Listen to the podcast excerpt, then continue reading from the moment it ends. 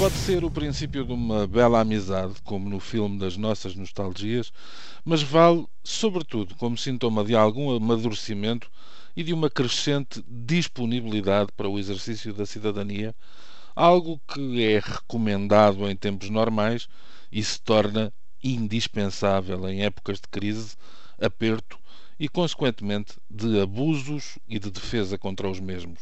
No caso concreto, confesso que o galope dos números me impressiona pela velocidade e pela confiança que finalmente os portugueses parecem depositar sem receios numa instituição que, em última leitura, serve para os organizar, dinamizar e representar face aos excessos dos poderes. Para o caso de ainda haver dúvidas, estou mesmo a referir-me à iniciativa da DECO, Associação de Defesa do Consumidor, que desafiou os portugueses em geral a juntarem-se com o objetivo de conseguir baixar as respectivas faturas de eletricidade. Há um site www.paguemenosluz.pt em que o mote Juntos pagamos mesmo, menos serve de espelho e declaração de intenções a todos aqueles que queiram aderir até ao próximo dia 30 de abril.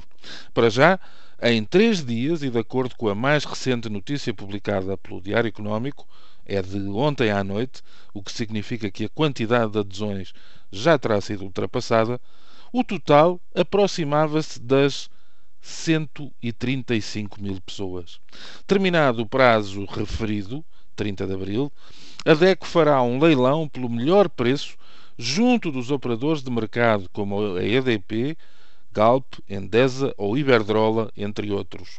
Após estarem definidos os operadores vencedores por cada tarifário, os consumidores que aderiram à campanha passarão a ter as condições de preço resultantes do leilão, que a DECO tem a expectativa de ser mais baixo do que as atuais tarifas oferecidas no mercado livre.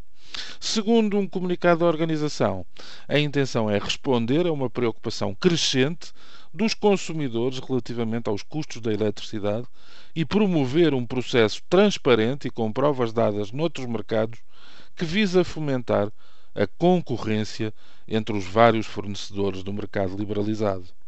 O leilão está então marcado para dia 2 de maio e, de acordo com a, com a estimativa da própria DECO, o universo de clientes rondará os 3 milhões e meio.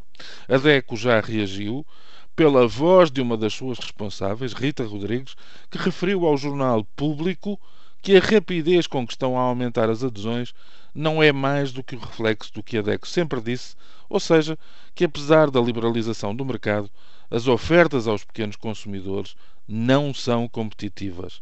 Recorda ainda a Associação que quanto mais formos, maior o nosso poder de negociação junto dos fornecedores e a pressão para que nos proponham a tarifa mais baixa possível.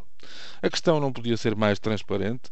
Se outros gostam do som e da consequência do dividir para reinar, já estava na altura de despertarmos e de nos mexermos quando nos recordam algo que os últimos fluxos da nossa história tendem a olhar como arqueologia. Por mim, confesso, continuo a gostar de ouvir a frase a união faz a força. Neste caso, pode até responder-se ao pedido de Goethe mais luz e, sobretudo, mais baratinha. Bom dia e bom fim de semana.